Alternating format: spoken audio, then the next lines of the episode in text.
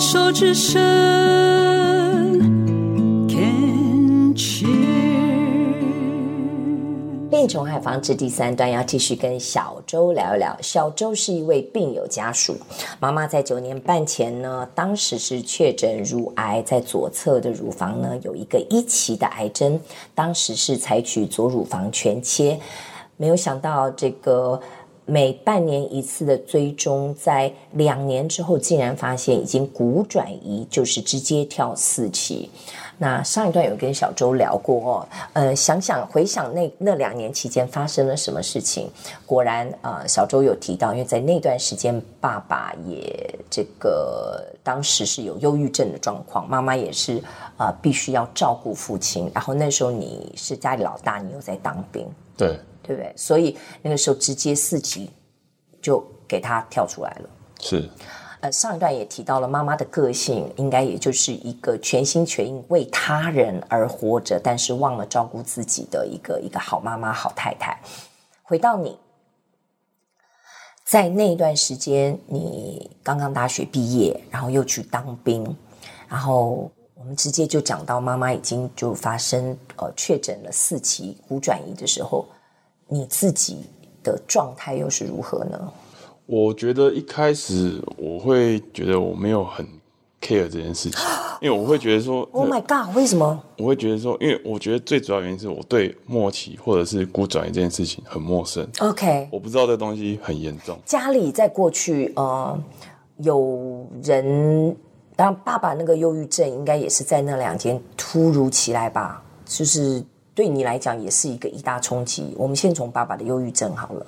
我觉得爸爸忧郁症，呃，我觉得是工作压力太大。嗯哼。对，那我觉得，因为我妈妈把我爸照顾得很好，所以到他确诊骨转移那段时间，其实爸爸忧郁症已经好非常多了。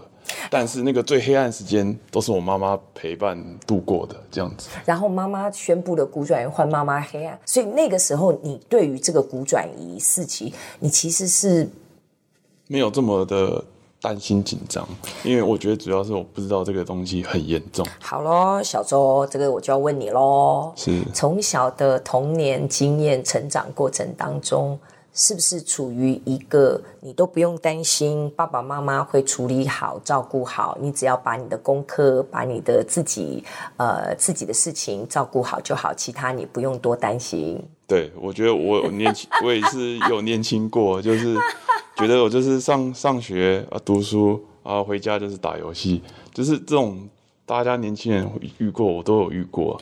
所以也难免，当你听到这个四期癌症，哦哦，因为你都没有去接触过，也没研究过，也从来没有想到要去理解过，哦，然后到甚至到了四期骨转移，哦，对，大概就是这样的一个过程，对，对不对？是，哼哼，那是什么时候才开始发觉？哎呦！哎呦，代志大条哦！我觉得最主要改变是，当我妈确诊事情的时候，她每天以泪洗面，就是人生非常的最黑暗、最低潮的时候。嗯，那我觉得我爸爸不是一个很会安慰病人的啊，包包括他自己本身也得过忧郁症。嗯哼，所以变成说我有这个责任要去陪伴妈妈，可能陪她晚上吃完饭去散步啊。或是陪妈妈在家里聊聊心事等等的。那妈妈如果今天心情特别的不准，她也是打电话给我，我就直直接请假回去陪伴她。就是这个陪伴过程才发现，哦，这些这个骨转移是这么的严重，这么的容易就是影响你的生命。那也有几次陪妈妈回诊去看医生，医生透过讲解，我也才间接知道说我们要正视这个问题，然后也要开始真的要注意。什么东西不能吃啊？然后这些药的新的药，标标靶药，我们都要，或者是化疗药，我们都要去做功课去了解。会不会在你二十七、二十八岁的那一年当中，好像现在回头看看时间线这样子，会不会有那种一夜长大的感觉？突然之间，好像 我必须要扛起来的这种感觉。对，我觉得全全家人都会受影响，就是全家人都会围绕在妈妈。呃，骨转移这件事情上面，嗯，然后大家都要一起去讨论很多一些后续的治疗，大家都要一起讨论做决定，因为其实有些自费的药也都很贵，对，就是钱的这部分，家人都会互相讨论啊，沟通这样子。弟弟呢？弟弟那个时候他他小你几岁？弟弟小我四岁。对啊，所以那时候也差不多也是刚大学毕业。呃，差不多，对，还在读大学这样。他那个时候的心理冲击呢？你有没有关注到他？我觉得我弟弟比较像是跟在我们哥哥或者是爸爸后面啊，就是我们决定怎样，天塌下来有人挡着。对对对对，老幺通常都这样子，然后就觉得说我们做主就好，他就配合。你有注意到他自己的心理状况吗？我觉得我弟弟呃，可能到我我这边先接陪伴妈妈以后，告诉弟弟说：“哎，妈妈真的不不太好了，你要多陪伴。”他才慢慢重视这件事情。不然他一开始也是比较觉得说：“哎，有有这么严重吗？”这样子的心态了。嗯哼，因为我为什么会这样子问的原因，是因为我必须要说，因为爸爸本身就有忧郁症病史，你又说妈妈是属于一个比较。你之前用的词是歇斯底里啊，对，就是、对不对？就是情绪比较起伏的。那嗯、呃，如果以遗传角度来讲的话，你跟弟弟的情绪的状态，可能也会很容易，比较容易会往下走。自己有没有这样的觉察？有没有这样的一个警惕呢？我觉得男生通常都比较干脆，也比较放得开，嗯、所以我觉得我们我跟我弟弟比较没有这一方面的问题。那我觉得妈妈可能因为她有责任要照顾小孩，所以也比较容易替小孩们担心，或者是替老公烦恼这样子。小周，那你在这样讲的时候，你知道我心里在想什么？黑喜力金嘛，他笑嘞，那你现在这么 年轻啊，洗稿你都在呀。是，等你，你现在成家立业了吗？有成家立业，有小孩了吗？哎，准备要出来。有没有感觉压力的？有有。有责任在啊，所以你看哦，再回头看看，这在这里，我们不只要感恩妈妈，也要感恩爸爸，是因为爸爸那一段时间的那样子一个忧郁症，其实我我认为反而会给你一个很好的提醒。对，因为我们学习工作的态度，最早是从哪里学来的？嗯，我觉得可能是实习吧，或者是。刚出社会被老板修理的那个，当然是爸爸哦。你每天看爸爸去上班哦，你不是就从那个爸爸身上去学哦？原来工作是这么回事。嗯，那个是在孩子的成长过程当中，自然而然的就是去内化了，你自己都不知道。嗯，所以，当你现在在工作的时候，有时候你可以去回想一下你的工作态度跟你的一个工作模式。跟对待工作的一个心态，会不会在有形无形之间就 adapt 去接收到了爸爸的工作方式？所以会不会给你自己很大的压力？这个没有对错，只是一个提醒。嗯、如果是有的话，你就要感恩爸爸，说哦，因为有这样子，那我会不会也会在工作的上面给自己太大的压力？爸爸过去你看到是因为工作的压力导致的忧郁症，那你现在？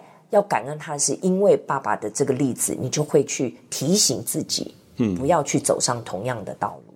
对，我觉得爸爸事业心是蛮重的，嗯，那我觉得男生大部分都会想要追求更高的阶级，那是从小被赋予的一个所谓的社会的一个约定俗成的一个期待嘛。对，那我觉得就是透过爸爸以及妈妈生病这件事情，我会觉得说。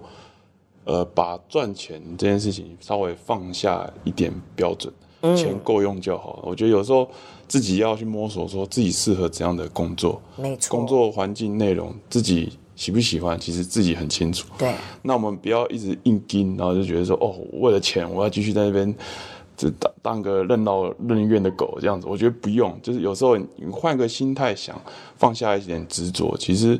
还是很多其他不错的工作机会，没错。只是我们要勇敢跨出去去找看看。还有一个很重要的是，我也是，我大概四十几岁才开始真正建立属于我自己的标准，因为我们从小到大都说我们要功成名就，对，什么样的功成，什么样的名就，我要赚大钱。赚多少钱？对，那个标准，我们其实有没有真的想过？其实是没有的，所以你就会变成你已经赚到钱了，可是不够，嗯、第一桶金不够，第二桶金不够。但是真的问你，你觉得什么时候是够？我看你问去，你问你身边所有人，我甚至现在问你，你也说不出来，是因为我没有真正的坐下来去想够，想到为自己想想说，我的标准在哪里？对，建议你就是说，哎，也许跟老婆两个人真的坐下来，嗯，其实花一点时间，可能会越算会觉得那个汗会流很大。就是说，我们到底需要多少钱可以活着？我们需要多少钱可以好好活着？我们需要多少钱可以躺着什么都不干的活着？是稍微去算一下，然后其实那个其实对自己是有帮助的。还有养一个孩子，我们要怎么养？嗯，好，让他吃土养，还是让他含金汤匙的养？其实这个都是可以算出来，但大部分的人就是又回到我讲的那个苟且过日子。对，我觉得就是有空的时候，真的需要花一点时间，静下心。探索自己，我觉得人人生就是一个摸索自己的过程。没错，对，像我自己做这个平台，也是一夕之间，一念之间，我觉得我该做这件事情，我就直接果断的离职，就全职去做我也没有想太多。所以你现在是离职？对，所以你之前是在是在华硕，所以你本来在华硕，然后现在就自己毅然决就是一年半就离职。我其实一开始是就是边工作边兼职去做 Cancer 这个平台，嗯，然后到这个平台做到一定的规模的时候，我觉得它它可以，我需要花更多时间全力去经营的时候，我才果断跟。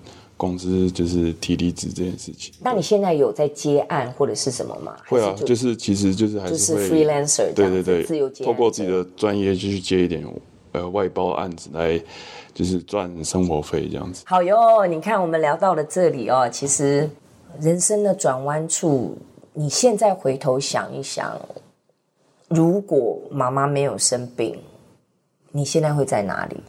我觉得，如果妈妈没有生病，第一点，我可能还是在某一间公司继续当员工，嗯、那也可能不会有这个平台的诞生。嗯哼。然后，我觉得自己的饮食以及就是爱自己这件事情，也不会这么的重视。嗯哼。对，我觉得这些都是要感谢妈妈。对。嗯。